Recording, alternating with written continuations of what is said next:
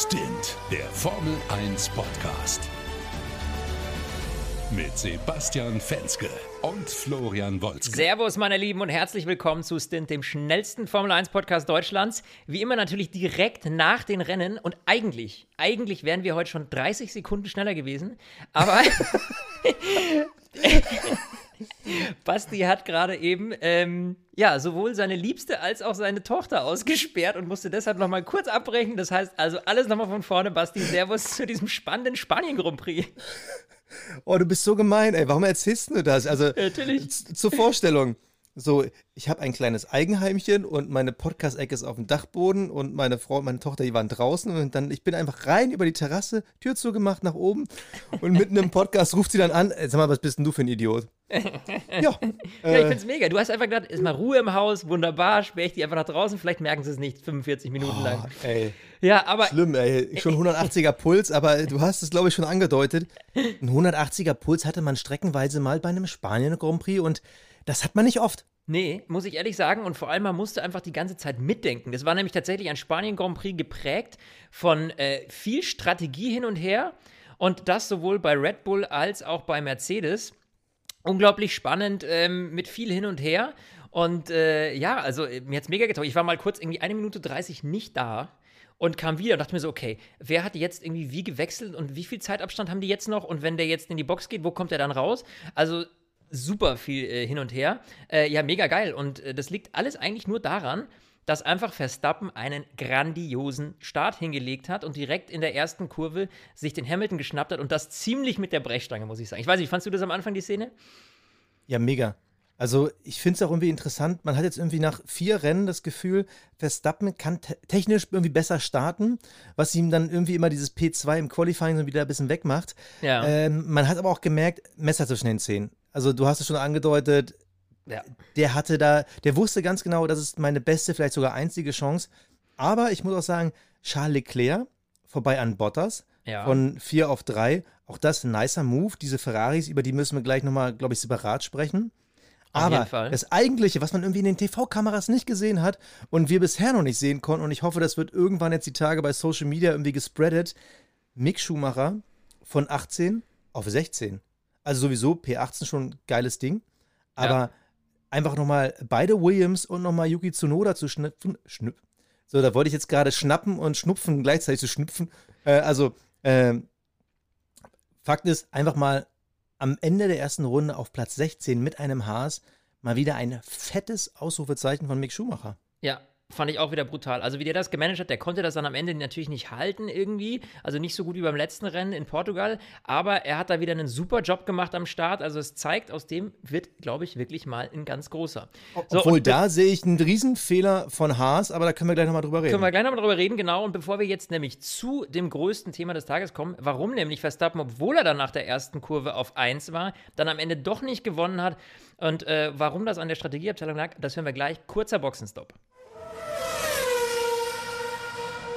Was du, lieber Flo, nicht weißt und auch natürlich auch unsere Zuhörerinnen und Zuhörer nicht wissen, hinter meinem Podcast-Tisch ist der Ich hasse ihn Schrank. Was ist Das das? ist, das ist, da sind diese ganzen Unterlagen drin, die mich nerven. Größtenteils so Steuersachen und irgendwie Hauskredit und Unterlagen für die Kita und so, die ganzen Sachen, die nerven. Und der schlimmste Ordner davon ist ganz groß und fett, steht drauf, Versicherung. Da sind Oh. alle meine Versicherungen drin. Ich habe aktuell sieben Stück, also Hausrat, Haftpflicht, äh, äh, Lebensversicherung, Kfz, die ganze Gedöns.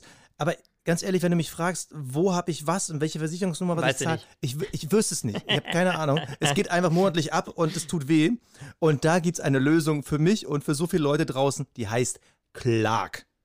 Allein schon der Name, Clark, klingt schon wie Superman.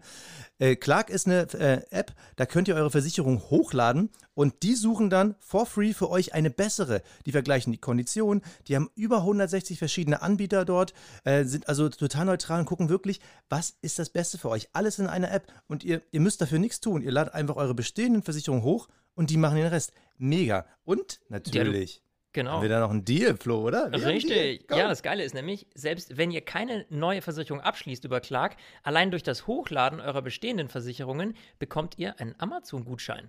Und zwar, wenn ihr eine Versicherung hochladet, dann bekommt ihr 15 Euro, bei zwei Versicherungen 30 Euro. Und das Ganze gibt es mit dem Gutscheincode STINT. Das heißt, ihr ladet euch einfach die App runter oder geht auf die Website clark.de für Deutschland oder goclark.at für Österreich und gebt bei der Registrierung STINT an und schon könnt ihr euch die Gutscheine abstauben. Und ähm, ja, das ist einfach eine super Sache. Kein Papierkram, keine roten Ordner mehr wie bei mir. Es gibt dort hilfreiche Tipps. Ja, mit ganz einfach Geld sparen mit Tarifwechsel. Ihr kriegt noch einen Amazon-Gutschein dazu. Wirklich, Leute, probiert's aus. Ich meine, wenn ihr Fragen habt, meldet euch bei Clark per Telefon, per Mail, per Chat. Die haben Versicherungsexperten am Start, die helfen da weiter. Und also es ist wirklich true. Das sage ich jetzt nicht einfach nur so aus Spaß, sondern wirklich, ich werde diese App jetzt benutzen, weil ich brauchte echt viel Hilfe. Da bin ich mal gespannt. Und wie immer natürlich alle Infos dazu in unseren Show Notes. Ja, Basti, also ich würde sagen, wir drösen jetzt als allererstes mal dieses ganze Strategiewirrwarr auf. Ja, ähm, also diese ganze Boxengeschichte mit Verstappen, steig du mal ein. Gut, also grundsätzlich, äh, Verstappen war auf 1 und Hamilton auf 2. So sind sie ja die ersten, ähm, ich glaube, bis zur Runde 32, 33 ging das ja, ähm, sind sie um den äh, Grand Prix gekurvt und Hamilton, am Anfang hat man das Gefühl, der kann nicht mithalten, wurde am Ende immer besser und dann, zack, geht Max Verstappen als erstes rein. Hat mich ehrlich gesagt in dem Moment ein bisschen verwundert, weil ich eigentlich spekuliert hätte, dass äh, Lewis Hamilton den Undercut versucht. Aber es gab ja dieses eine Problem, Sergio Perez, also der Teamkollege von Max, der lag halt so weit zurück, dass man hinter ihn gefallen wäre. Und das hat man sich an Mercedes Stelle einfach nicht getraut, weil man halt gemerkt hat, okay, wir können Max schon nicht überholen. Ähm, dann fahren hm. wir lieber noch ein paar Runden weiter, ähm, bis wir dann bei einem Boxenstopp vor Perez landen würden. Und ich glaube, Red Bull hat das erwartet und deshalb ganz bewusst gesagt, nee, dann ziehen wir Max halt vor. Ähm, Perez, den lassen wir einfach Max vorbeiwinken und dann siegen wir in dem Undercut. Und das hat ziemlich gut funktioniert und da ist meines, meine, meiner Denkeweise nach der erste ja, Fehler von Mercedes gewesen. Aber der, der Punkt ist doch, dass dieser Boxenstopp von Verstappen. Äh, mega verkackt, ja. Der, ja, weil, weil er nicht, ich, also ich habe die Interviews im Nachhinein, da hat es das dann rauskristallisiert dieser Boxenstopp ist nicht ohne Grund verkackt gewesen, äh, sondern ähm, es war ein Kommunikationsproblem. Also die Box wusste nicht, dass er reinkommt und irgendein Mitarbeiter hat dann irgendwie aufgeschrien, so, hey, äh, shit, Max ist irgendwie gerade in der Boxengasse und kommt zum Reifenwechsel. Also das heißt, äh, das Team war gar nicht auf diesen Boxenstopp vorbereitet in dem Moment. Und deswegen war das auch ein Boxenstopp von über vier Sekunden, weil noch ein Reifen gefehlt hat. Den dann, ja, aber äh, irgendeiner muss es doch entschieden haben. Ich habe naja, das Interview aber, leider nicht gesehen. Hat das Max ja, entschieden? Ja, ja, es muss wohl auf, also Helmut Marko hat gesagt, es liegt auf der Seite von Max, dieser Fehler quasi. Und zwar haben sie irgendwie so viel am Lenkrad rumgedrückt oder eher, dass das irgendwie ja nicht durchgegangen ist oder so. Auf jeden Fall, ähm, ja, war dieser Boxenstopp gar nicht so geplant in dem Moment. Hm. Okay, sehr untypisch für Red Bull, weil sie ja in Sachen Boxenstopp wirklich seit Jahren die Weltmeister sind. Also ja. kaum einer, also ich glaube, Mercedes hat es ein, zwei Mal irgendwie ein paar Zehntel schneller geschafft, aber. Ja, und Williams. Machen, bitte? Williams ist verdammt gut im Boxenstopp. Ja, aber das sind halt immer nur so ein zwei, ein, zwei Rennen, wo die halt herausstechen, wo sie halt den, den Jahresrekord stellen. Ja. Aber Red Bull ist halt konstant eigentlich immer diese, ich glaube, knapp unter zwei Sekunden Boxenstopp. Da sind die wirklich schon wahnsinnig gut. Und deshalb bin ich ehrlich gesagt verwundert. Wie gesagt, ich hab, Interview habe ich nicht gesehen, da musste ich gerade meine Frau und meine Tochter aussperren.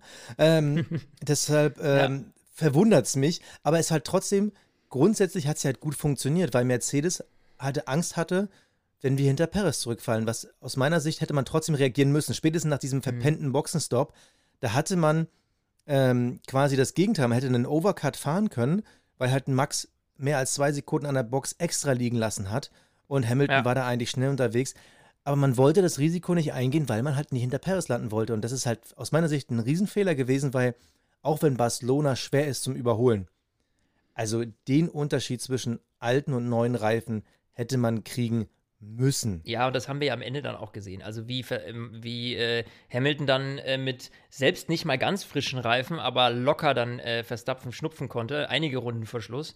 Und äh, das lag eigentlich ja nur daran, dass ähm, ja, Hamilton irgendwann gesagt hat, als er hinter Verstappen hing, so, pass auf, wir ändern jetzt den Plan, wir gehen jetzt auf zwei Stop, ja, äh, ziehen uns noch einen frischen Satz Gelbe auf und versuchen dann ähm, Verstappen zu schnupfen. Und da hat da hat Red Bull dieses große Problem gehabt und wurde in die Enge getrieben, weil Red Bull hätte theoretisch direkt die Runde danach reinkommen können, um auf diesen Boxenstopp zu reagieren, auf diesen zweiten Boxenstopp von Mercedes.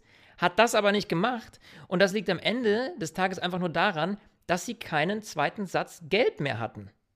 Also sie hätten nur auf den ganz harten weißen oder auf den roten wechseln können. Der rote wäre die Variante Risiko gewesen. Hätte er nicht weil gepackt.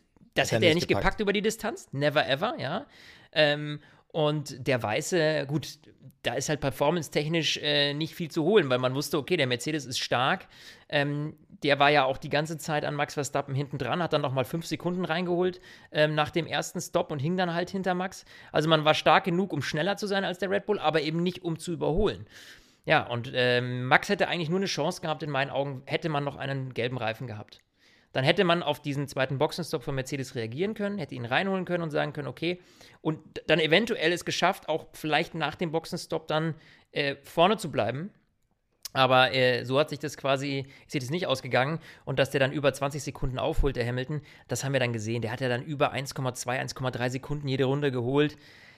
Ja, da war klar, ähm, Verstappen hat da keine Chance und der wird da irgendwann aufgefressen. Und äh, so war es dann am Ende auch. Aber ich finde grundsätzlich äh, starke Leistung irgendwie von beiden Teams, ähm, die da gemacht wurde, auch taktisch. Also ich möchte da kein Stratege in diesem Rennen gewesen sein. Unglaublich, was die da an äh, Hirnschmalz verbrannt haben, ja, in der Zeit. Aber ähm, ja, genial gemacht. Hamilton verdient gewonnen, finde ich.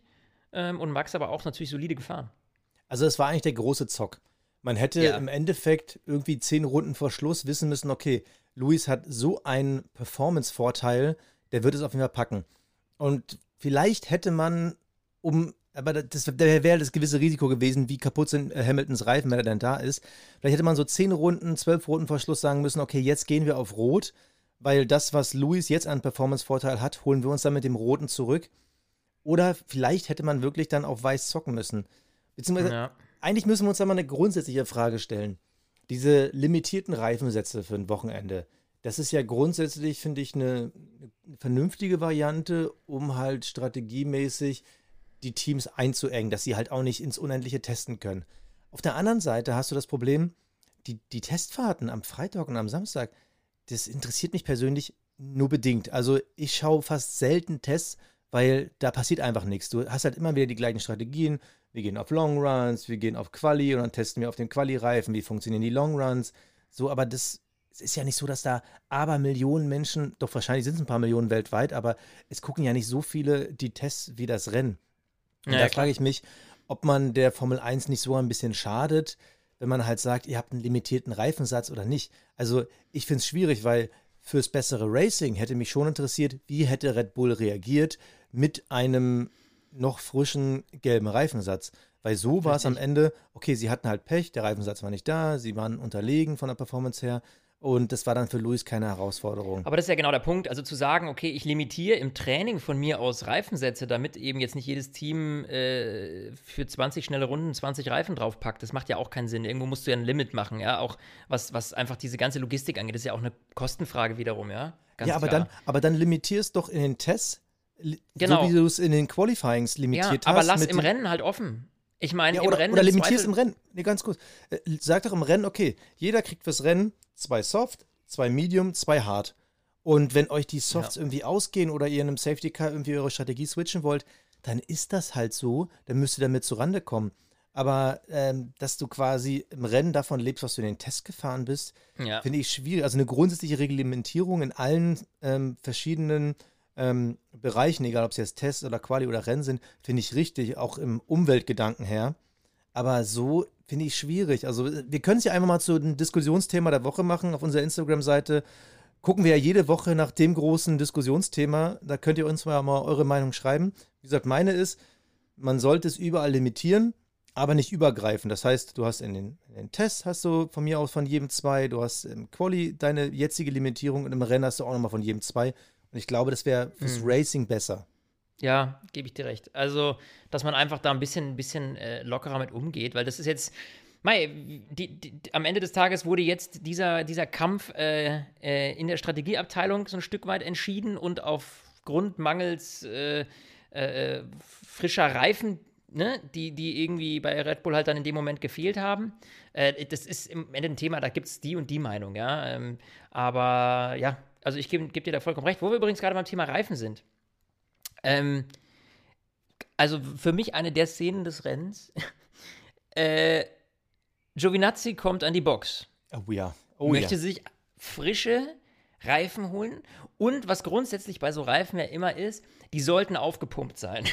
Also, sagen wir mal so, das wäre natürlich wünschenswert, ja. Und Giovinazzi kommt rein und es ist eiskalte Mechanikern erst aufgefallen, dass einer dieser Reifen platt ist. Der hat dann mit, mit der Faust draufgehauen und festgestellt, hoppala, der Reifen ist platt. Und da war Giovinazzi schon in der Box. Dann also Reifen geschnappt, in die Box gerannt, neuen Reifen geholt, wieder raus.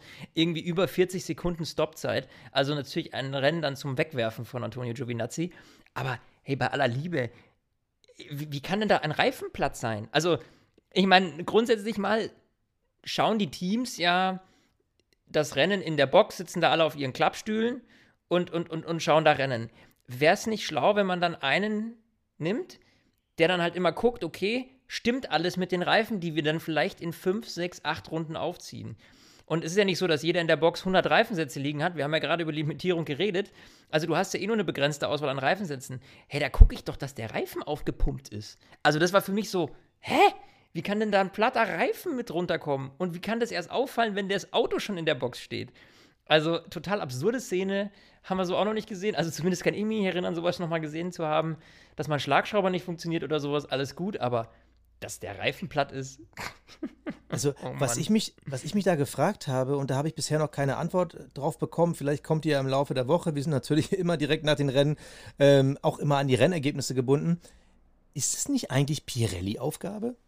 Also Pirelli, die, die nehmen doch immer nach, nach jeder Session irgendwie die Reifen an sich und die sind markiert und nummeriert und da ist irgendwie ein Barcode drauf und whatever. Ja, ja, Aber, aber, sind, sind die da nicht dafür nee, verantwortlich, nee, dass nee, da nee, auch nee, Luft nee. drauf ist? Nein, nein, nein. Du hast als Team ja ein gewisses Druckfenster, das du äh, bedienen darfst, ja.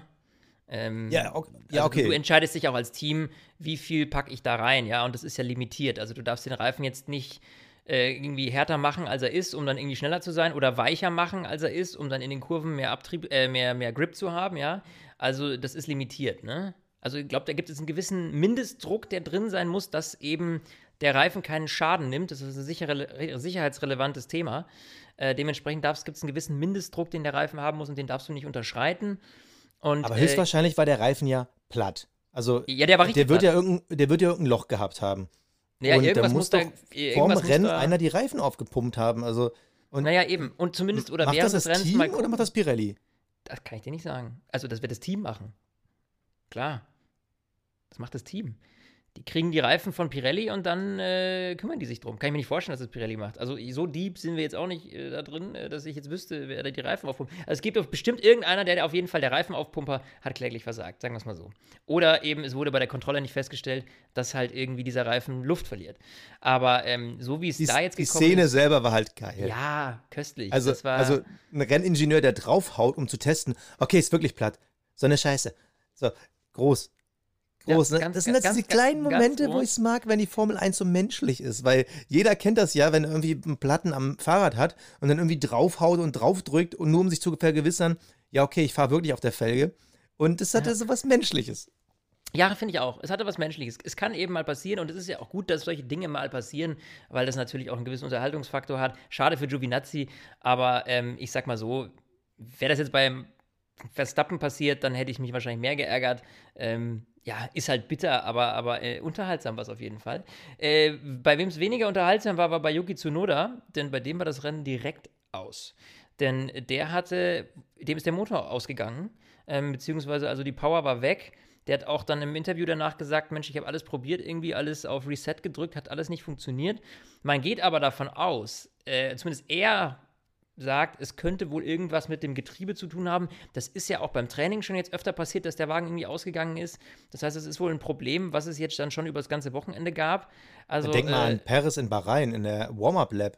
ja, Also genau, in der stimmt. Einführungsrunde. Da ist er doch einfach stehen geblieben, weil einfach Mhm. die Karre aus war. Ja, und ähm, also Tsunoda spekuliert wohl drauf, dass es was mit dem Getriebe zu tun hat und deswegen irgendwie nicht mehr ging. Aber ja, ist halt natürlich bitter, dass für ihn dann das Rennen vorbei war, weil das ist, wie wir ja schon öfter jetzt festgestellt haben, eigentlich ein ganz äh, pfiffiger Kerl, der ähm, echt da ganz gut was aufs Auto bringt. Und ähm, ja, schade. Deswegen übrigens auch das Safety Car. was ganz ehrlich gesagt dem Rennen ganz gut getan hat in so einer frühen Phase, weil man hatte ja schon das Gefühl, ah, Max kann er ja ein bisschen wegfahren.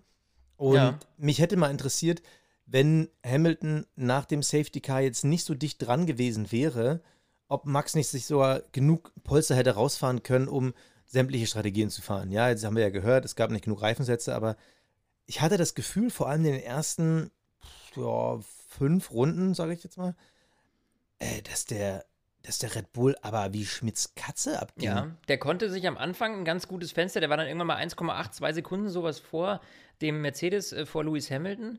Und das, da habe ich auch gedacht, also wenn der jetzt so weitermacht, dann äh, ist er bald weg. Aber dann hat Hamilton halt irgendwie Hammer Time losgelegt und dann kam der ziemlich schnell wieder ran.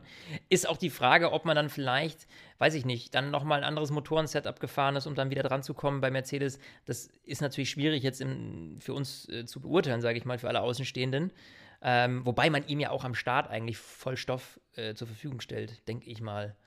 Ja, Ähm, also, aber es ja. ist trotzdem schön zu sehen. Ich meine, Ralf Schumacher hat es bei den Vorberichten bei RTL schön gesagt. Übrigens, interessant, äh, ich weiß gar nicht, wie Ralf Schumacher dazu gekommen ist, aber letzte Woche habe ich mir noch das Kapperl des Rennens gegeben und schwupps ist er bei RTL. Ich glaube, die hören uns. nee, also das ist bestimmt äh, alles abgesprochen gewesen, aber trotzdem mal, ähm, ich weiß gar nicht mehr, was ich sagen wollte, verdammte Axt. Also nee, genau. Äh, Ra- Ralf Schumacher hat äh, äh, in den, Vor in den Vorsessions gesagt, was er toll findet an dieser Saison ist, Mercedes ist das erste Mal gezwungen, an ihr Limit zu gehen. Und Ja. ich auch da wieder, ich stimme Ihnen zu 100% zu. Und das macht diese Saison so aus. Weil die Tatsache, dass Mercedes noch einmal extra an die Box geht, das war ja nichts, weil sie gedacht haben, ach ja, wir hatten ja eh irgendwie zwei Stops geplant. Nee, sie haben halt gemerkt, da geht nichts. Wir haben die Luft nach hinten, wir müssen es riskieren, weil im schlimmsten Fall bleiben wir Zweiter, aber wir riskieren es. Und es hätte ja, es kann auch, es hätten ja auch noch sonst welche Sachen passieren können. Hätte auch sein können, dass die Reifen dann irgendwie nicht funktionieren. Ähm, ich finde es toll zu sehen, wie eng die beieinander sind, was mich Ja. nur als Fan ärgert, dass momentan das Pendel noch zu sehr zu Mercedes ausschlägt. Also vor allem jetzt nach vier Rennen äh, steht es 3 zu 1 für Luis. Bitte korrigiere mich, wenn ich mich mal wieder verzählt habe. Ähm, das ist noch ein bisschen schade, aber grundsätzlich ist das schon geil. Ja, gebe ich dir absolut recht. Also es macht Spaß, auf jeden Fall zu sehen, ähm, dass sie so eng sind. Und ich gucke jetzt gerade aktuell mal schnell auf die WM-Stände und da haben wir 14 Punkte Vorsprung für Lewis Hamilton. Das ist also alles andere als komfortabel. Ähm, Max Verstappen gerade 80 Punkte, Lewis Hamilton 94. Also das heißt ja nicht, dass da nicht noch alles offen ist. Wenn man bedenkt, wie viele Rennen wir noch vor uns haben, äh, ist da natürlich noch überhaupt nichts, auch nur ansatzweise entschieden. Ja, man muss mal überlegen, Valtteri Bottas als Dritter kommt auf 47, das heißt, er hat gerade mal halb so viel. Dementsprechend, also 14 Punkte Vorsprung sind nichts. Ein Ausfall, äh, einmal irgendwie zwei Plätze Unterschied oder was und du bist wieder super nah dran. Ähm, ganz ehrlich, also da äh, mache ich mir ehrlich gesagt wenig, wenig äh, Sorgen, dass das äh, nicht noch weiterhin spannend bleibt. Also das auf jeden Fall. Und, Aber ähm, schöne, schöne Überleitung übrigens zum Thema Valtteri Bottas, wenn ich das mal aufgreifen darf. Ja, gerne. Also nach, nach vier Rennen sehen wir, dass Max Verstappen, klar, in der WM-Wertung Platz 2, hast du gerade gesagt, Ja. aber er ist jedes Mal vor Valtteri Bottas gelandet. Ich meine, klar, da war auch ein, Rund, ein Rennen dabei, wo Valtteri Nuller hingelegt hat, aber er ist jedes Mal vor Valtteri gelandet und natürlich wird Valtteri Bottas jedes Mal am Anfang der Saison gefragt, ja, wie siehst du diese WM-Chancen? Er sagt jedes Mal, äh, ich sehe da noch äh, 100% Chance, ich greife weiter an. Und wir sehen ja, dass es einfach nicht funktioniert, auch heute die ganze Zeit, wo er hinter Leclerc festhing. Es klappt einfach nicht. Er ist halt kein Lewis Hamilton. ja. Und so ein bisschen diese Sauerheit, die äh, der ruhige Finne in sich trägt, hat man dann gesehen, als Lewis dann aufgeholt hat, nach dem zweiten Boxenstopp, als er den Angriff auf Verstappen gefahren ist und Valtteri ihn nicht so schnell vorbeigelassen hat, ne? Also Naja, auch, ich- auch da hat Toto ja so ein bisschen, also er hat angedeutet, naja, hätte Luis nicht gewonnen, wären wir sauer gewesen, so, ach mein Gott. Da siehst du auch die Art und Weise, wie sie Ja. äh, über Bottas denken. Und äh, Bottas hat ja selbst im Interview gesagt, weil man hat ihn dann gefragt, und meine, ähm, die Frage war dann, äh, hättest du ihn nicht irgendwie früher vorbeilassen können? Und er hat gesagt, ja, ich hätte ihn schon früher vorbeilassen können, aber ich habe ja auch mein eigenes Rennen gefahren. Also, ne, klar ist das für Bottas schwierig. Das ist psychologisch schwierig, das haben wir schon oft genug diskutiert, dass das nicht leicht ist. Aber in dem Moment muss man auch sagen, war für Bottas da nichts zu holen. Also Hamilton war natürlich klar der Schnellere in dem Moment, in der Situation jetzt. Dementsprechend, das war jetzt auch keine kritische Situation. Also man darf das jetzt auch nicht überbewerten und sagen, irgendwie, oh, der hat den nicht vorbeigelassen. Er hat den natürlich vorbeigelassen. Ähm, das war auch ohne irgendwie große Probleme, ja. Äh, ob man das jetzt hätte schon ein oder zwei Runden früher machen können, sei mal dahingestellt. Ähm, ja, also was ich eher wieder spannend fand, dass ähm, es diesmal sogar einen Funkspruch gab von Toto Wolf, ähm, wo wir übrigens gerade beim Thema vorbeilassen sind, von Toto Wolf ähm, an die Rennleitung bezüglich ähm, Nikita Mazepin. Äh, und zwar hat er irgendwie gesagt, gebt dem blaue Flaggen, der versaut uns die Position. So in der Art hat er das gesagt, auf jeden Fall. Äh, ich habe das dann im Nachhinein dann nochmal in der Wiederholung gesehen, diese Szenerie, wie die war. Ich muss ehrlich gestehen, ich finde, da hat man in dem Moment jetzt Mazepin so ein bisschen Unrecht getan. Weil dieser Überholvorgang von Hamilton da gegen Mazepin, der sah jetzt nicht so aus, als ob da groß was blockiert wurde. Ja, der hätte vielleicht ein bisschen mehr auf die Seite fahren können, aber da, fand ich jetzt, hat man ihm fast ein bisschen Unrecht getan. Also da muss man jetzt, glaube ich, ganz vorsichtig sein, ähm, jetzt immer so, man hört den Namen Mazepin und dann direkt losschießen, das finde ich ein bisschen schwierig. Ähm, in der Situation fand ich es nämlich nicht so wild. Und da man natürlich den Funkspruch eingeblendet hat, dass Toto sich da beschwert hat, ich weiß nicht, ob ich irgendwas nicht gesehen habe, aber das, was ich gesehen habe, fand ich, war jetzt nicht dramatisch. Ich meine, klar, du bist natürlich in dem Moment auch äh, euphorisch. Du sagst, du bist da gerade irgendwie in einer Outlap und dann musst du irgendwie Gas geben, damit irgendwie du an den Red Bull vorbeikommst und dann steht da irgendwie Mazepin auf der Spur. Aber weiß ich nicht. Also ich fand das jetzt nicht so dramatisch, muss aber wohl äh, zumindest bei Toto Wolf schon mal sauer aufgestoßen sein, dass sogar der sich jetzt eingeschalten hat und gesagt hat, hey Leute. Äh, und das, das finde ich das Entscheidende. Ja. Das finde ich ja wirklich das Entscheidende, dass man da schon raushört, wie die anderen Teams, also in dem Fall dann äh, Mercedes, wie die halt über äh, Nikita Mazepin denken. Wenn da schon direkt ein Funkspruch an die FIA kommt, äh, gebt dem blaue Flaggen, dann weißt du halt ganz genau, dass die mittlerweile schon Schiss haben. Hoffentlich versaut er uns nicht das Rennen. Ja. Also der Junge hat jetzt schon das Problem, dass er als äh, so der, ja, nicht, nicht Angstgegner, wie ist das richtige Wort? Dass er so als das Crash-Kid in der Formel 1 gesehen wird. So der, der neue Daniel Quiert oder ähm, Julian Palmer von mir aus, ja. Hm. Ähm, also du bist halt jetzt schon in einer Situation, da ist es super schwierig, da rauszukommen. Erst recht, wenn so wie heute mal wieder die Ergebnisse nicht stimmen. Ja. Und also Nikita Mazepin, ich habe während des Rennens habe ich äh, über zwei Thesen nachgedacht. Die erste ist, puh, also du musst Mazepin eigentlich nach dieser Saison loswerden, wenn da nicht irgendwie ein überragender Wechsel kommt. Und ja. äh, eine These, über die wir gleich nochmal in unserer German Watch drüber sprechen können ähm, dass du eigentlich nächstes Jahr bei Alfa Romeo nach Kimi schon mal den Platz für Mick Schumacher freiräumen musst, weil da ist einfach der Leistungsunterschied so krass. Aber äh, mhm. lass uns nochmal bei Mazepin bleiben. Also, wie soll der aus diesem Loch wieder rauskommen? Jetzt mal ohne so Gehässigkeit und Witz, sondern was kann der Junge noch machen? Ja, schwierig. Da habe ich ehrlich gesagt wenig Antwort drauf. Ich glaube, entweder man muss sagen, okay, man muss ihm einfach ein bisschen Zeit geben, weil er vielleicht einfach ein bisschen langsamer reinkommt in dieses Thema Formel 1. Aber wenn ich jetzt hier schon mal wieder aufs Time-Panel äh, gucke, 49,8 Sekunden hinter seinem Teamkollegen, ja, das ist natürlich wieder mal eine sehr ernüchternde Zeit. Also, selbst wenn er sich heute keinen großen Dreher oder was, zumindest nichts, was man irgendwie mitbekommen hätte, äh, geleistet hat, also 49,8 Sekunden, die 8 kann man sich auch schon sparen, 49 Sekunden, ähm, fast 50 Sekunden hinter Mick, der ein super Rennen abgeliefert, das ist natürlich auch echt äh, David gegen Goliath gefühlt schon langsam.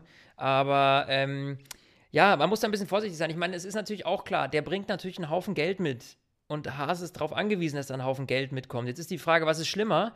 Ähm, die Millionen Sponsorengelder weniger oder ein Rookie-Fahrer, der halt underperformt?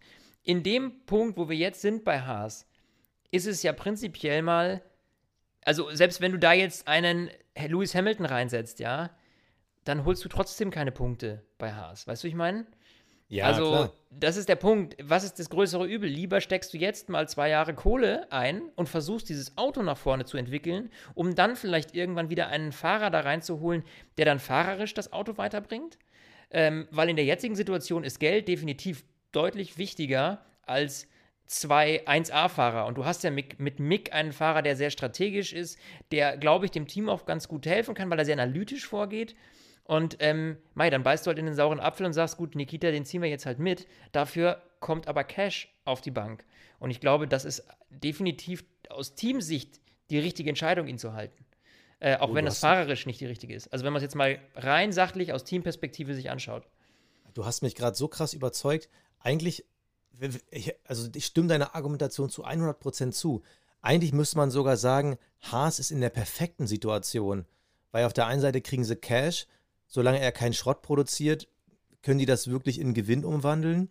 Und die haben natürlich mit Mick Schumacher momentan mit Exakt. seinen Rennen, die er fährt, so ein wahnsinnig gutes Aushängeschild, mit dem du halt Sponsorentime bekommst. Ich meine, das ist ja für die, ich mein, sag mal ganz ehrlich, wie oft hast du heute Fernando Alonso gesehen? Ja klar, den hast du ein, zwei Mal gesehen, ähm, aber jetzt nicht wirklich über mehrere Minuten hinweg. Aber Mick, den hat man halt immer wieder irgendwie wahrgenommen. Und äh, vor allem dann, wo er da nach den Safety Car gegen die äh, Williams gefightet hat, den siehst du halt. Und auch beim letzten Mal, der war ja ständig im Bild. Also diese Überholmanöver gegen Latifi, oder das Überholmanöver gegen Latifi, ähm, deshalb war ja so viel Airtime, so viel Airtime hatte Haas lange nicht mehr. Was Doch, ich halt toll ich, fi- ich, ich bin bei dir. Eigentlich, eigentlich das Ne? Beste, was Haas passieren kann, die beiden Fahrer. ich- was ich halt toll finde, ist, dass wir im Moment in der Situation sind, dass wir die, die Schlusslichter, also die Teams, die ganz hinten sind, da ist keiner dabei, der als Einzelner jetzt komplett abfällt. Ja, also klar, Haas ist schon das schlechteste Team, Als aber einzelnes Team meinst du? Abfall. ja, Als- genau, ja. also nicht wie in der Vergangenheit, wir hatten Situationen oder Jahre, wo Williams einfach, keine Ahnung, eine Runde später als alle anderen ins Ziel kam, ja. Jetzt hast du da irgendwie Williams, du hast da Haas, dann ähm, je nachdem ist da jemand anderes äh, nochmal ein bisschen schlechter hinten, ja, eventuell mal einen Alpha, den du irgendwie siehst, weil er nicht ganz gut funktioniert. Also du hast eine Situation, wo du mehrere Teams hinten hast, die gegeneinander kämpfen können, was ich super finde, weil es A, den Fokus auch so ein bisschen nach hinten lenkt. Wenn jetzt natürlich ein Team ganz alleine hinten rumfährt, ja, Mai, dann wird es auch nicht so viel äh, im TV gezeigt, weil was hast du davon, wenn da einer gegen sich alleine kämpft, so, ja? Wenn du jetzt aber ein Team hast wie Williams und Haas, die, sage ich mal, auch wenn Williams besser ist aktuell so ein bisschen, ja, aber die, die kämpfen immer mal wieder, ja? Da hast du Überholmanöver ab und zu. Ähm, so auch wie in Portugal, ähm, wo, wo Mick Schumacher da Ja. wirklich immer im Nacken saß von dem Williams. Dann finde ich das eine ganz tolle Sache und eine bessere Situation so, als wenn es ein Team ist, was total abschmiert. Dann lass uns doch direkt übergehen zur German Watch. Also, wir schauen nochmal separat auf unsere deutschen Fahrer. Wir handeln vielleicht, bevor wir zu Vettel kommen, das Thema äh, Mick Schumacher ab. Also, was man wirklich schon mal wieder als herausragend äh, bezeichnen muss. Wir hatten beim letzten Mal sein erstes Überholmanöver. Dieses Mal war es das erste Mal, dass er einen im Qualifying geschlagen hat. Also natürlich Mazepin ohne Probleme. Äh, sieben Zehntel, das ist einfach mal eine ganz andere Welt. Aber er hat eben auch äh, Nicolas Latifi im Williams geschlagen und war am Ende nur noch zwei, Zehn zwei Zehntel, Entschuldigung, ähm, hinter Kimi Räikkönen. Also was Mick da wirklich aus dem Auto rausholt, ist klasse. Und ich glaube, er hätte vielleicht sogar eine Chance gehabt, die Williams ja, zu überholen, glaube ich, wäre heute unmöglich Das gewesen schwierig auf der heute, Strecke. ja. Aber das auf jeden Fall nicht. aber auf jeden Fall die ganze Zeit zu nerven, wenn Haas einfach genauso wie die Williams gestoppt hätte im Safety Car. Weil das habe Ja. ich ehrlich gesagt nicht verstanden. Wenn du schon ganz hinten bist, dann musst du doch eigentlich so ein Safety Car nutzen, nimmst die harten Schlappen und versuchst einfach mal was. Und wenn du nur im Mittelfeld ein bisschen mitschwimmst, aber das macht ja schon einen Unterschied. Und das fand ich heute einen großen Fehler von Haas und das hat Mick vielleicht sogar, ja, Ja. vielleicht sogar die Chance auf die Williams genommen. Gebe ich, geb ich dir recht. Da so draußen zu bleiben am Anfang, das war, glaube ich, nicht die richtige Entscheidung. Aber ja, mei, gut, am Ende, ähm, wir, wir wissen ja, dass, oder was haben wir ja in Portugal gesehen, wir wissen ja, dass da eben ein gewisser äh, Kampfgeist steckt zwischen den beiden, dass das funktioniert zwischen den beiden und äh, zwischen den beiden Teams, dass man da irgendwie auch eng mal kämpfen kann und dementsprechend, also ich freue mich da auf weitere Rennen, obwohl ich selten, glaube ich, das mal, selten konnte ich in einer Saison mal sagen, dass ich mich auch auf den Kampf ganz, ganz hinten freue. Das liegt natürlich zum Teil ein bisschen an Mick, das liegt aber eben auch daran, dass diese beiden Teams so eng beisammen sind. Ja, also ich würde sagen, liegt zu 100% an Mick. Also würde Mazepin versuchen, da irgendwie Latifi zu überholen, da würde ja bei mir nichts kribbeln. Also da bin ich ehrlich gesagt schon ein bisschen gespannt aufs nächste Rennen in Monaco, weil da ist es ja wiederum eigentlich unmöglich zu überholen. Und wenn Mick es da nochmal schafft, irgendwie im Qualifying vielleicht mit seinem besonderen Gespür, was man ja schon irgendwie das Gefühl hat, dass er das hat, äh, vielleicht sogar diesmal ein, zwei Williams, vielleicht sogar ein Alpha zu schlagen, dann könnte da auch mal gerne ein Q2 drin sein. Also Ja. ich glaube, und das ist auch das Besondere äh, an dieser Formel 1-Saison, wir haben ja eben schon diese, diese äh, Nähe von Red Bull, Mercedes besprochen. Du hast jetzt gerade nochmal mit Williams und Haas angesprochen. Ich finde, die Qualifyings machen wieder Spaß. Weil du halt nicht weißt, wie ein Qualifying ausgeht. Sowohl wer in Q3 am Ende einzieht, weil da haben wir halt mit den, mit den Alphas, äh, mit den Alpha Tauris, ähm, ähm, na gut, nee, die Alphas nehme ich nochmal zurück, entschuldige, ähm, mit den äh, Alpha Tauris, ähm, wir haben da die Aston Martins, wir haben die Alpines, wir haben die Ferraris, also da weißt du halt nie, wer überhaupt die zweite Qualifying-Session übersteht und du weißt am Ende nicht, wer wirklich sich die Pole holt, weil Mercedes und Red Bull so eng zusammen sind. Also ich finde, mir machen Qualifyings gerade so viel Spaß, die wirklich seit Jahren nicht mehr. Ja. Ja, das liegt halt daran, weil die so eng beieinander sind. Das äh, ist halt einfach äh, spitzenmäßig anzusehen. Ganz klar, und es äh, brodelt äh, zwischen Red Bull und Mercedes nicht nur auf der Strecke, Äh, sondern auch warte, warte, Strecke. warte, Nein, nein, warte. Ja, ich sage doch. Aber wir müssen noch die German Watch noch beenden, wir müssen noch mal über Vettel reden. Ja, Vettel, Äh, Wir können es ja schnell machen. Platz 13 ist seine neue Lieblingspositionierung. äh, ja, 13 ist irgendwie auch ein bisschen die Unglückszahl. Also, äh, ja, ja, was soll ich sagen? Es ist, es ist, es ist, im Moment geht es zumindest nicht nach vorne. Das ist so ein bisschen das Problem. Haas steckt irgendwie mittendrin, hat so eine leichte Krise gefühlt. Ich weiß nicht, äh, Haas, Entschuldigung, Aston Martin, habe ich gerade Haas gesagt? Aston Martin ähm, steckt so ein bisschen in der, in, der, in der Krise da. Äh, Ich weiß nicht, inwieweit man jetzt noch, das hatten wir aber auch schon mal besprochen, inwieweit man jetzt da noch sich auf dieses Jahr so mega fokussiert oder vielleicht doch die Ressourcen ins nächste Jahr steckt. In jedem Fall, es läuft einfach nicht gut bei den, bei den Astons. Äh, und das liegt, äh, das läuft nicht gut bei Vettel, das läuft auch nicht gut bei Lance Stroll. Dementsprechend, ja, alles ein bisschen Nein. schwierig. Aber leider läuft es bei Lance halt immer noch tendenziell besser. Heute wieder zwei Plätze vor ähm, Sebastian gelandet, was mich persönlich extrem ärgert. Und dieses No Man's Land, was du gerade angesprochen hast, es ist halt wirklich ganz klar zu definieren. Also um die Punkte fahren halt die Alpha Tauris, die Alpines, natürlich die Ferraris und die McLaren. Mhm. Und um die rote Laterne fahren halt die Williams und die Haas. Und irgendwo mittendrin sind halt die Aston Martins. Irgendwo zwischen Platz 11 bis Platz 15. Ja. Also, es ist halt ganz, ganz traurig. Und man sieht immer mehr, dieses Auto ist ein Reifenfresser. Auf eine Runde, ich sag mal, so kratzt man noch an den Punkten, aber auf die komplette Renndistanz, also spätestens dann immer im zweiten Stint, ist bei Vettel halt einfach die Luft raus. Also, beziehungsweise beim Aston Martin die Luft raus, also dann geht gar nichts. Also, man hat ja auch Mhm. nie bei Lance Stroll heute das Gefühl gehabt, oh, ähm, der holt sich nochmal die Punkte, weil vor Lance Stroll ist Pierre Gasly gelandet auf Platz 10, holt sich noch den letzten Punkt und man darf bei Gasly nicht vergessen, der hatte ja sogar noch eine 5-Sekunden-Strafe mittendrin.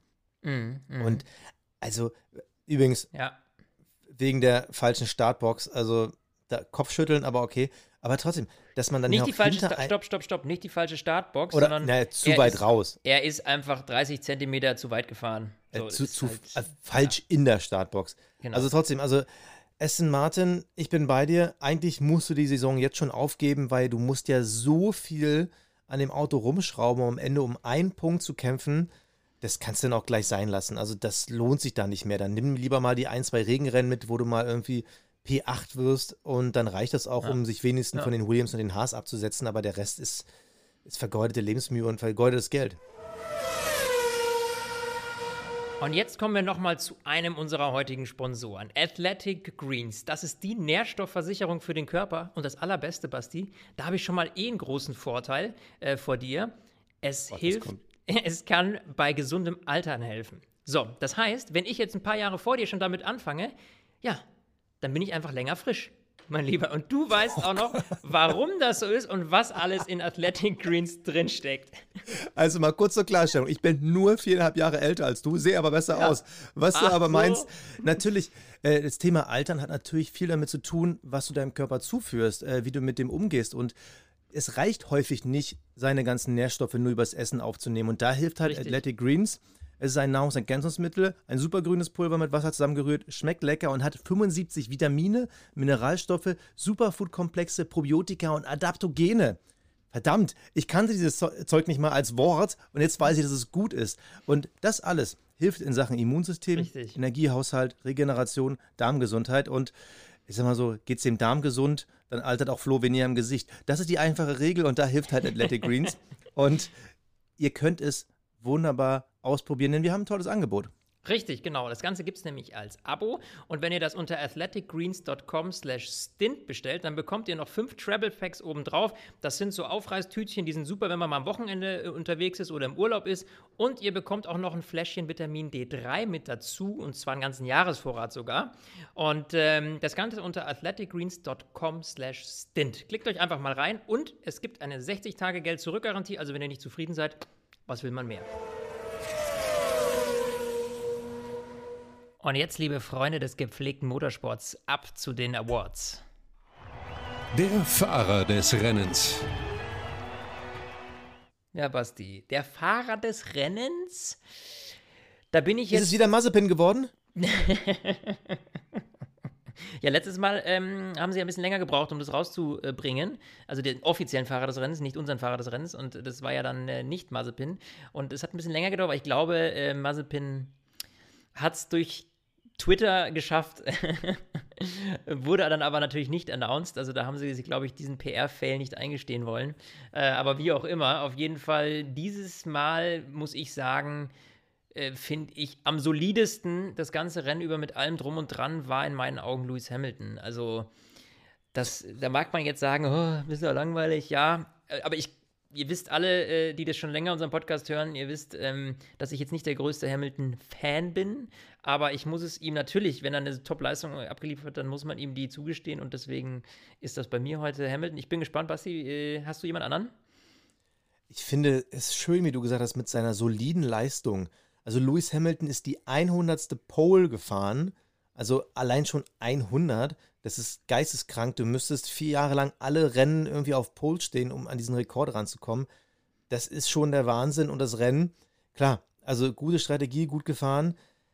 Ich habe auch lange überlegt, äh, wer könnte noch mit reinkommen. Habe mich dann gegen Lewis Hamilton entschieden, weil da ist dann doch irgendwie so ein bisschen der Technikvorteil, der ist dann halt irgendwie schon da. Und bei mir ist es Charles Leclerc geworden. Ja, Young auch gut. Charles Stimmt. Young Charles, einfach nur, weil ähm, wir haben viel über Ferrari gesprochen, viel in der Vergangenheit. Wir haben nach den Tests darüber gesprochen. Es ist so ein bisschen schwierig, die einzuschätzen. Ich habe immer gesagt, die werden ihre Probleme ausmerzen, weil sie größtenteils ein Aerodynamikproblem haben. Das mit dem Motor werden sie schon irgendwie in den Griff bekommen. Und Charles ist das zweite Mal diese Saison schon auf Platz 5 gefahren. Und äh, das, also man muss es nochmal zusammenfassen. Das ist unter den Möglichkeiten, Entschuldigung, Platz 4. Platz Äh, das, vier, ja, ist ich mit den, grad sagen. äh, das ist mit den Möglichkeiten, die eigentlich dieser Ferrari haben sollte, eigentlich schon 110 Prozent. Weil Ja. hinter ihm Sergio Perez, klar, der hat ein verkorkstes Wochenende, der ist einfach immer noch nicht bei Red Bull angekommen, aber Charles Leclerc macht, zeigt das, was ich ihm schon ein bisschen aberkannt habe, nämlich, dass er ein sehr talentierter Fahrer ist. Und wenn man da einfach mal guckt, Carlos Sainz, der ebenfalls momentan noch massive Probleme im Ferrari hat, der sieht halt nicht gut aus gegen Charles Leclerc. Und was der macht, ist wirklich mehr als solides Rennfahren. Und ich würde momentan mich nicht mal trauen, Geld drauf zu setzen, ob am Ende Lando Norris oder Charles Leclerc best of the rest sind, weil das momentan so ein Hin und Her ist. Heute Lando Norris eher ein schwächeres Rennen. Äh, nur vier Punkte geholt. Charles Hm. Leclerc dagegen zwölf Punkte. Also die liegen gerade nur ein Punkt auseinander. Finde ich ein super spannendes Duell und ich würde mich nicht trauen zu sagen, wer es am Ende wird. Dass aber Charles Leclerc so solide gerade fährt, ist nicht nur ein Zeichen davon, dass das Auto besser ist, sondern dass er wirklich Maximum rausholt. Deshalb mein Fahrer des Rennens, damit ich endlich mal auf den Punkt komme, Charles Leclerc. Der Cockpit Klaus. Der Cockpit Klaus, Basti, der Cockpit Klaus. Habe ich heute einen? Äh, hau mal raus. Hast, aber ich bin erstmal Nee, erstmal jetzt, jetzt, jetzt, Ja, willst du jetzt, jetzt meinen? jetzt, ja, jetzt bin ich gespannt, weil Ja, da habe ich äh, mich sehr schwer getan. Ja, das, ja, und ich muss gestehen, ähm, weil ich diese Panne so absurd fand, ist es für Es war mich so ausnahmsweise kein Fahrer. Ich finde einfach die im wahrsten Sinne des Wortes Luftpumpe von von äh, ähm, von äh, na von äh, Antonio Giovinazzi war's. Ähm, ja, also der, der den platten Reifen da irgendwie aus dem Regal geholt hat oder vorher nicht kontrolliert, also derjenige, der zuständig ist für diesen Reifen, damit der Luft drin hat, ja, das fand ich heute einfach grandios. Also deswegen der Cockpit Klaus heute ausnahmsweise mal nicht an den Fahrer. Giovinazzi konnte da gar nichts dafür, aber äh, an den äh, Reifenluftaufpumper von, äh, von Giovinazzi gibt bei mir der Cockpit Klaus. Ich wusste, dass du ihn nimmst, und das habe ich ihn jetzt bewusst mal nicht genommen und ich hatte auch das Wort so die Luftpumpe äh, im Kopf gehabt. Nee, ich gebe ich geb den Cockpit Klaus dieses Mal an äh, Pierre Gasly weil ich war ein bisschen sauer, als man diese Wiederholung gesehen hat, wie er das Auto ja quasi neben die Startbox gelegt hat. Also es ist nun wirklich Fahrer einmal eins. Und ja. er kann so viel mehr. Ich finde eigentlich hätte er sich, wenn es drei Cockpits geben würde, hätte er sich ein Cockpit in einem Red Bull verdient. Der Typ hat sich extrem gut gefangen. Er ist talentiert, aber er hat sich halt selber um ein besseres Rennergebnis gebracht, dass er am Ende noch einen Punkt holt schön, aber da hätten mehr drin sein müssen. Und wenn du dann siehst, so das ganze Wochenende wegen einem so, so, so einem dämlichen Fehler. Ja, gebe ich dir recht. Sorry, aber das schafft nur ein Cockpit, Klaus. Das Kapperl des Rennens. So, das Kapperl, Basti. Jetzt darfst du mal vorlegen. Äh, bin ich schwer gespannt, vor wem du das Kapperl ziehst. Ich könnte mir fast vorstellen, dass wir den gleichen haben, aber schauen wir mal. Uh, jetzt, äh, also ich habe mich wirklich mega schwer getan äh, mit den Awards heute. Das Kappa des Rennens, ich habe kurz überlegt, das von dem Barcelona Grand Prix zu ziehen, aber ganz ehrlich, das kann man nicht mhm. machen, weil es ist trotzdem kein geiler Grand Prix. Es ist am Ende des Tages wirklich ganz, ganz schwierig.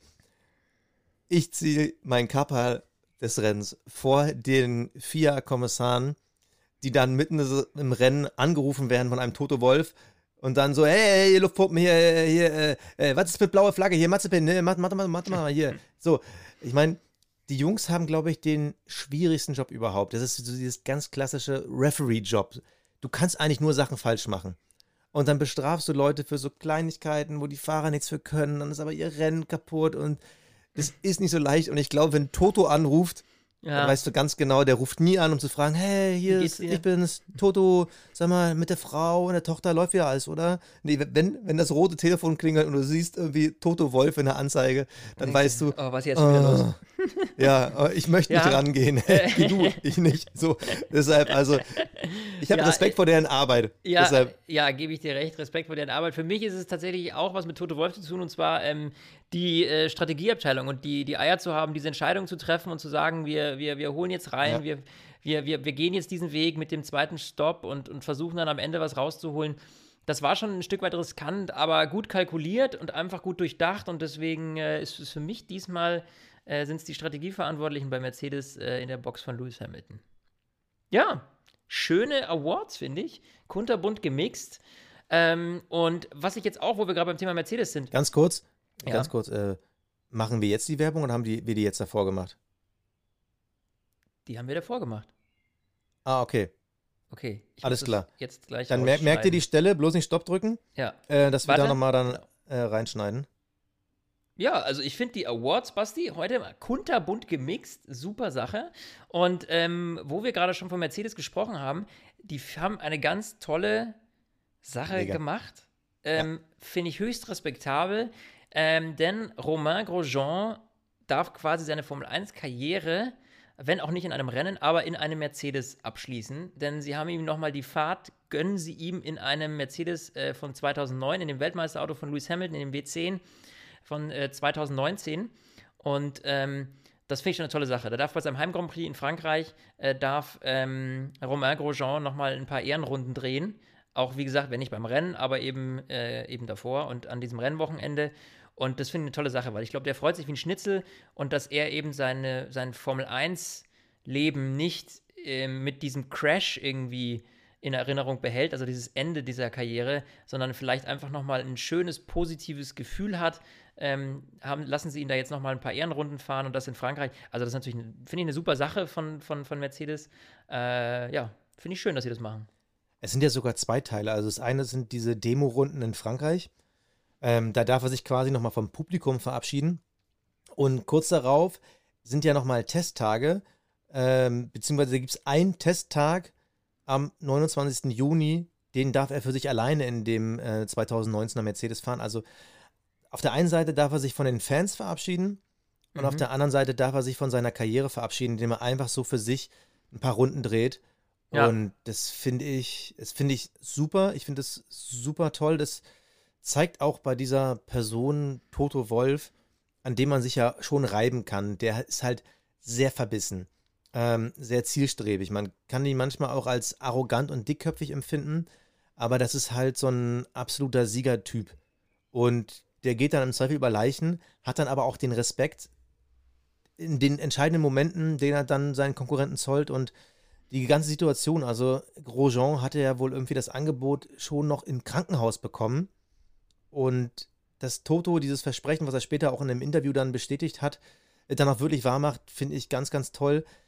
Natürlich müssen wir jetzt trotzdem nochmal sagen, wir beide, wir waren ja nie die großen Grosjeans-Fans und sind jetzt auch nicht von seiner Qualität so überzeugt, ähm, dass er es jetzt von seiner reinen Karriere her verdient hätte, vielleicht so abzutreten. Das ist jedenfalls jetzt dann meine Meinung. Aber so die Geste gefällt mir total super. Ja, und ich meine, äh, wie haarscharf der einfach nochmal mit dem Leben davongekommen ist. Also wenn man das mal in Betracht zieht, das ist, ähm, also der hat da mehr als äh, einen Schutzengel gehabt in der Situation da letztes Jahr. Und dementsprechend, ja, finde ich das einfach eine tolle Geste, ist eine schöne Sache. Ja. Ähm, keiner verliert dadurch irgendwas, beide gewinnen, ja. Äh, der eine PR, der andere ein schönes äh, äh, Wochenende. Und in dem Sinne, ich finde, das ist äh, eine super Sache, finde das toll gemacht und ähm, ja, why not? Und das ist vor allem einfach auch mal wieder eine, was Positives, was Mercedes äh, da rausholt, ne? weil ich habe es am Anfang gesagt, es gibt ja auch so Reibereien auf der Strecke, gerade Thema Hamilton, Verstappen, aber dann gibt es auch Klopperei hinter der Bühne und zwar super spannende ähm, Situation zwischen Red Bull und Mercedes, denn Red Bull kümmert sich ja jetzt dann ähm, alleine um den Motor, ne? Weil Honda sagt, tschüss Gemüse, kein Bock mehr, ähm, wir sind raus äh, und deswegen wird quasi der Motor jetzt zumindest bis Ende dieser Motorengeneration von äh, Red Bull äh, weiter äh, gemanagt, ja? So. Und dann braucht man natürlich Personal, ne? Weil man hat sich vorher mit Motoren jetzt nicht so auseinandergesetzt, weil man ja immer Partner hatte, in dem Fall jetzt Honda. Und jetzt braucht man natürlich in so einer Motorenabteilung, braucht man jetzt gute Leute. Und wo holt man sich die? Natürlich beim Besten in den letzten Jahren. Man holt die sich bei Mercedes. Ist natürlich was, was Mercedes gar nicht cool findet. Toto findet das auch nicht so toll. Äh, und äh, Red Bull kauft fleißig ein, hat jetzt irgendwie 15 Leute abgeworben bei äh, Mercedes. Ähm, und man hört es bei den beiden in den Interviews immer so ein bisschen raus, ja. Der eine, der findet es nicht so gut, sagt aber dann, naja, wir haben äh, so, so und so viel 100 Leute im Team, nur wenn da 15 weggehen, so what? Und das sind ja alles Leute aus der Produktion und gar nicht so wichtig und so. Also der eine spielt so ein bisschen runter, der andere sagt, ja, ähm, äh, Toto, äh, Quatsch, ähm, Marco sagt, Helmut Marco sagt, ähm, ja, ähm, Mr. Grumpy äh, zu, zu, zu äh, Toto Wolf. Also ich finde es tatsächlich, ähm, ja, ich finde, es ist so ein, so ein, so ein amüsanter äh, Clankrieg, hat man so das Gefühl. Also, es ist total nachvollziehbar. Du Ja. hast es ja gesagt. Ja. Also, es ist total nachvollziehbar. Verzeihung, wenn ich die Chance äh, bekomme. ich muss kurz was richtigstellen.